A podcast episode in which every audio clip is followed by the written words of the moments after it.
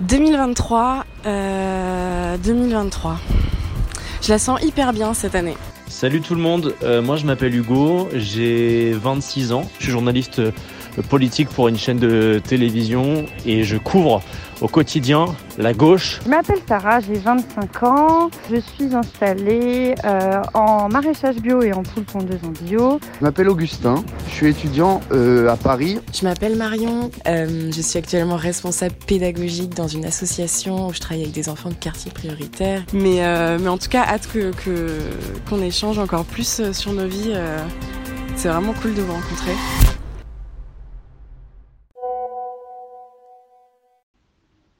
Salut tout le monde. Écoutez, j'espère que chacun, chacune va bien. Euh, J'ai l'impression que ça a été une semaine hyper chargée pour tout le monde.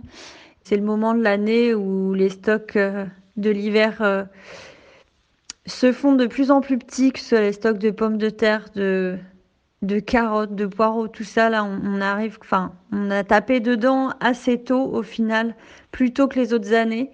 Euh, parce que il a fait trop chaud cet été, donc on, a perdu rapidement nos tomates, tout ça.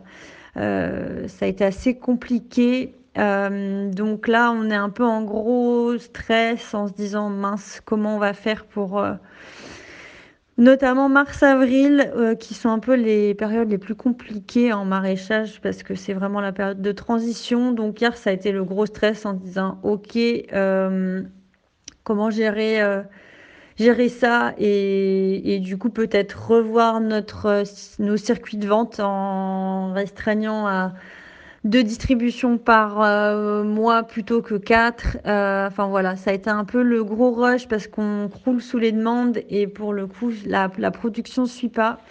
Donc euh, de gros challenges à venir, mais aussi hyper stimulant. Du coup, ça nous fait euh, revoir un peu tout notre système, enfin notre système à court terme.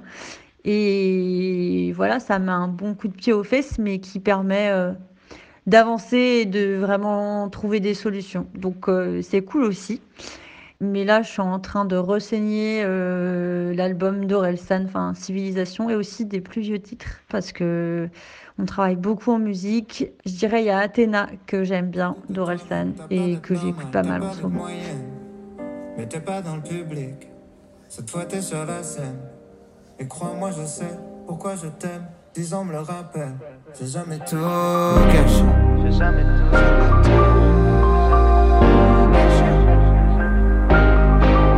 J'ai jamais tout caché. Autant vous dire que cette semaine a été hyper intensive parce qu'il y a eu la réforme des retraites et parce que bah, la gauche s'organise et on a déjà eu quelques petits meetings, voilà, et ça va encore s'intensifier. Pour ceux qui sont un peu accros à l'actualité comme moi, c'est compliqué d'être passé à côté de ce chat GPT.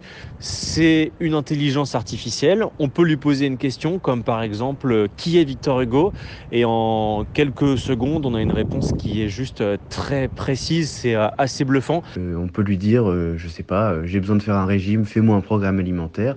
Il nous le fait. On peut lui dire, euh, euh, parle-moi de l'histoire euh, du Venezuela. Il nous le fait. Bon, euh, moi je sais que je lui avais dit, euh, raconte-moi l'histoire de Stéphanie, euh, fan de Pokémon, et de Michel, fan de Dragon. Raconte-moi leur histoire d'amour. Et ben, il a créé une trame, euh, voilà, euh, en respectant des ressorts euh, scénaristiques euh, assez, assez cohérents. Et il est capable d'inventer des histoires. Donc ça se présente sous la forme d'un bot, d'un chatbot, avec qui on peut discuter. Il a quand même quelques limites. Moi, j'ai testé un peu ses, voilà, ses réponses sur des questions un peu immorales, euh, un peu incorrectes. Et pour le coup, on sent que c'est très américain, très politiquement correct. Euh, il répond toujours euh, euh, de manière très morale aux questions. Je lui ai demandé, alors c'est pas du tout quelque chose dont j'avais envie, mais encore une fois, c'était purement expérimental. Je lui ai demandé, par exemple, de me faire un article, de m'écrire un article de presse qui serait un peu satirique sur la question de ce qui se passe en Ukraine. Et là, pour le coup, il dit non, non, impossible, c'est un sujet sérieux, ce qui est vrai au demeurant. Mais en attendant, voilà, on remarque qu'il est voilà très correct. Euh, il n'est pas prompt à la, au second degré, il n'est pas prompt à la provocation. Euh, bon, voilà, c'est un outil très moral. Pour reprendre euh, ce qu'a dit Hugo, c'est vrai que moi, je suis vraiment pas à fond actualité. C'est toujours des. Enfin, Je suis assez peu informée au final. Euh, j'ai toujours eu un petit complexe d'infériorité par rapport à ça parce que c'est vrai que je suis pas du tout connectée. On n'a pas de télé, on utilise très peu l'ordinateur. Euh, si c'est une fois par semaine, c'est max et encore. Du coup, je m'informe quasiment que par Hugo Décrypte un peu la radio. Euh, mais je trouve ça hyper intéressant et Enfin, j'aimerais vraiment être plus informée et je pense que c'est aussi beaucoup une question de volonté et de pas avoir cette envie. Ça m'a toujours un peu euh, gênée parce que je sens que tout le monde autour de moi est beaucoup plus informé. Tout ça pour dire que je n'ai pas connaissance de chat GPT. Euh, je ne sais pas non plus comment ça se prononce. Euh, c'est vrai que je suis assez Enfin, ça, ça m'angoisse un peu ces idées d'intelligence artificielle. Je suis très, très vision, euh, on va dire terre à terre, rurale, etc. Euh, D'une manière générale, je reste euh, méfiante et, euh, et pas forcément ok avec ça. Pour moi, ça nous éloigne euh, de l'intelligence collective, de l'intelligence humaine, de la mémoire. Euh, je vois qu'il y a des livres qui ont été coécrits avec ça. Euh, j'ai vu aussi euh, que, en absorbant des conversations, on pouvait ressusciter les morts. Voilà, pour moi, ça reste de la science-fiction, euh, un, peu, un peu dans ma techno-résistance, c'est un peu dur à engranger. Mais en même temps, il y a des éléments qui, qui séduisent forcément sur l'aspect social et l'aspect éducation, où je vois que ça que ça peut, euh, ça peut euh, faire avancer la recherche euh, sur la médecine. Il y a apparemment des programmes qui ont été faits par rapport à des troubles particuliers comme des troubles autistiques, etc. Donc pourquoi pas de ce côté-là? Par contre, voilà, pour moi, ça reste, ça reste quand même, ça reste un peu de la science-fiction et ça me fait un petit peu peur. Je me demande qui va y avoir accès, est-ce que ça va pas creuser encore plus les inégalités numériques euh, et la consommation numérique euh... Je sais que dans mon secteur, les médias, on a aussi vu il y a quelques années, par exemple en Corée du Sud, qu'une animatrice avait été remplacée grâce à de l'intelligence artificielle. En gros, c'est la même personne, c'est une doublure, sauf qu'elle n'est pas présente. Et ils utilisent cette euh, présentatrice pour euh, présenter le, journal, même quand elle n'est pas là, même quand elle est euh, en repos, ce qui permet en fait d'avoir la même personne qui présente. Ils peuvent utiliser ce clone en quelque sorte. Tous les leaders historiques de Charlie Hebdo tués ce matin dans cet attentat dont je vous rappelle le dernier bilan, 12 morts, 4 blessés entre la vie et la mort, 7 blessés plus légers, un attentat à caractère islamiste, cela ne fait aucun doute. Euh, fin de cette édition euh, spéciale. Euh, on parlera du reste de l'actualité une autre fois demain. Ce soir à 20h, Gilles Boulot. Bon après-midi. En effet, on vient donc de fêter les, tristement les 8 ans de, des attentats de Charlie, de fêter, enfin en tout cas de commémorer euh, les 8 ans des attentats de Charlie. Moi, je me souviens bien, à l'époque, j'étais au collège, j'avais 14 ans. Euh, bon, moi, je suis pas un fan de l'humour Charlie. Je suis pas, voilà, je suis pas très sensible. Ça me fait pas vraiment rire, mais évidemment, je suis attaché à la liberté d'expression et même de manière plus large, je crois que je suis opposé à toute forme de censure, mais vraiment quelle qu'elle soit. Voilà, de manière plus générale, je crois que ça a appris à ma génération de collégiens à l'époque des savoirs sur euh, les droits fondamentaux que sont la liberté d'expression, le droit, au blasphème, le droit à la caricature. Et puis, euh, et puis aussi, ça nous a quand même éveillé à une forme de sentiment euh, d'insécurité, peut-être. Euh, J'avais dit au premier épisode que j'étais pas particulièrement habité par la peur, mais malgré tout, je crois que ça a été, et, ça a été aussi instructif sur ces plans-là, c'est-à-dire sur la question de, voilà, de l'éveil aux droits fondamentaux, à l'insécurité. Je me souviens très bien du jour où il y a eu euh, l'attentat dans les locaux de Charlie Hebdo. J'avais 18 ans, j'étais étudiant en droit. J'étais chez mes parents à Nancy, en Lorraine. Et dès que l'attaque a eu lieu, je me rappelle être allé voir ma, ma mère. euh, et j'ai suivi minute par minute l'évolution de la situation sur les réseaux sociaux, euh, à la télévision. Ça m'a vraiment affecté parce que je me souvenais pas qu'on ait à ce point attaqué notre liberté ici en France. Et je me dis que peut-être que ça a été aussi un déclic pour moi. J'ai toujours été attaché à cette liberté-là. Et si je suis devenu journaliste, peut-être que c'est aussi euh, lié à ça. Voilà, j'ai voulu en quelque sorte devenir journaliste pour, euh, pour défendre euh, cette liberté de ton, cette liberté d'expression qu'on peut avoir dans notre pays. J'avais à peine 18 ans.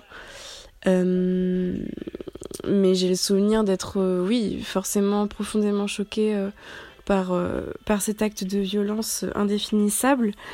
Et après, par forcément par cette, cette atteinte à la liberté d'expression. Mais je crois aussi que c'est quelque chose que j'ai cheminé après parce que bah, forcément on grandit et nos idées aussi. Et c'est que plus tard que j'ai vraiment compris la, la puissance euh, salvatrice nécessaire de, la résistance par l'humour en fait. Et, donc quand j'ai vraiment compris qu'on avait porté atteinte à ça de manière euh, ignoble, j'ai été, euh, j'ai été en colère, en colère, mais en même temps, euh, se taire, c'est les laisser gagner. Donc j'avais une profonde envie de, de, de, de, de, de regarder de plus près toute cette, tous ces personnages, toute cette presse, tout cet humour et ces formes d'art qui sont un petit peu partout si on, si on les cherche. Rire de, rire de l'absurdité, euh, c'est, euh, c'est pour moi vraiment euh, une forme d'intelligence, mais vraiment suprême, parce que pour pouvoir rire, il faut d'abord comprendre. Et du coup, cette intelligence, c'est la liberté. Et je crois que c'est vraiment, je crois que c'est vraiment une arme redoutable pour le coup. C'est quelque chose que j'ai pu expérimenter en rejoignant certains mouvements de désobéissance civile, où j'ai pu tourner en dérision, ironiser certains personnages et, et, d'actualité de société. Et, franchement, ça m'a sauvé. Ça m'a sauvé euh, de, de, de, de, faire et de, et, de, et de rire, de rire profondément à, à plein d'absurdités, quoi. Et je voulais juste terminer par faire euh, un petit big up à deux femmes, ça me semble important. Euh, parce qu'en plus elles sont très peu dans ce monde-là.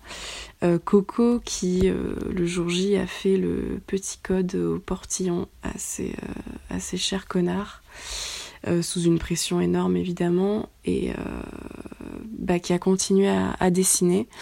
Ça a dû être terrible pour elle ce, ce moment où en fait tu tapes un code face à deux terroristes et je crois qu'elle les a écoutés là-haut et euh, elle s'est jamais arrêtée de dessiner. Et je trouve que c'est une, je trouve que c'est très classe.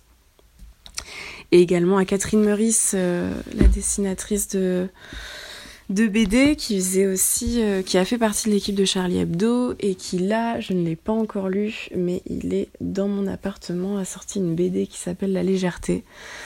Et euh, déjà, j'aime beaucoup le titre. Et donc, c'est sur sur l'après Charlie Hebdo. Ma chanson de la semaine, ou plutôt la chanson que j'ai en tête depuis plusieurs jours, c'est une chanson absolument magnifique d'Alicia Keys, que vous connaissez sûrement tous. Sauf que dans l'extrait que vous allez entendre dans quelques instants, c'est pas elle qui l'interprète, c'est une chirurgienne qui est basée à, à Bordeaux, qui s'appelle Dr Aisha Endoy. Elle utilise cette chanson d'Alicia Keys pour euh, calmer ses patients avant une opération. Elle a mis euh, une de ses vidéos sur, euh, Instagram, euh, sa vidéo qui a aussi beaucoup tourné sur, Twitter, ça a fait un carton. Elle a une voix absolument magnifique et je trouve que c'est aussi un, beau moment pour voilà, parler du personnel soignant qui est toujours à nos petits soins quand on a besoin d'eux. Ils font toujours un travail absolument formidable. Donc voilà, c'est l'occasion un petit peu aussi de leur rendre hommage dans ce podcast.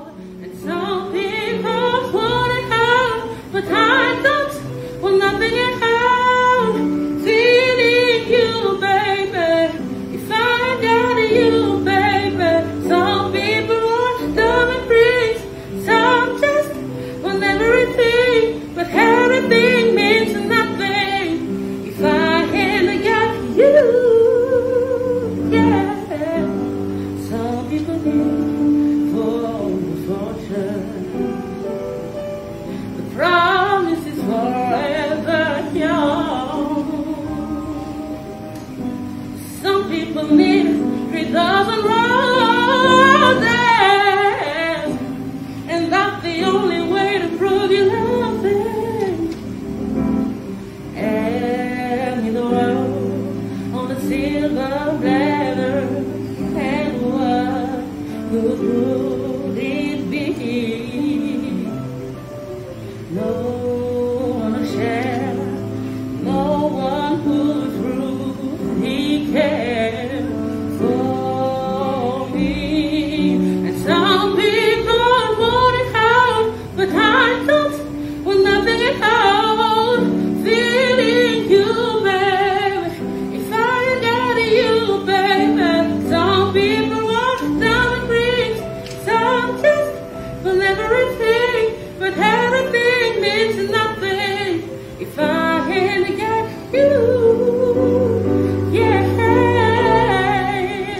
Merci, merci beaucoup d'être allé jusqu'au bout de ce podcast. J'espère que ce deuxième épisode vous a, vous a intéressé. Il y avait plein de sujets euh, hyper passionnants dedans. Euh, L'IA, Charlie Hebdo, est-ce que euh, l'IA est Charlie Je voulais vous remercier aussi pour, pour le, les, les, retours hyper positifs que vous m'avez tous fait cette semaine après ce premier épisode. C'est hyper encourageant et ça donne beaucoup de force. Alors merci beaucoup et j'ai plus qu'à vous souhaiter une bonne semaine. Ciao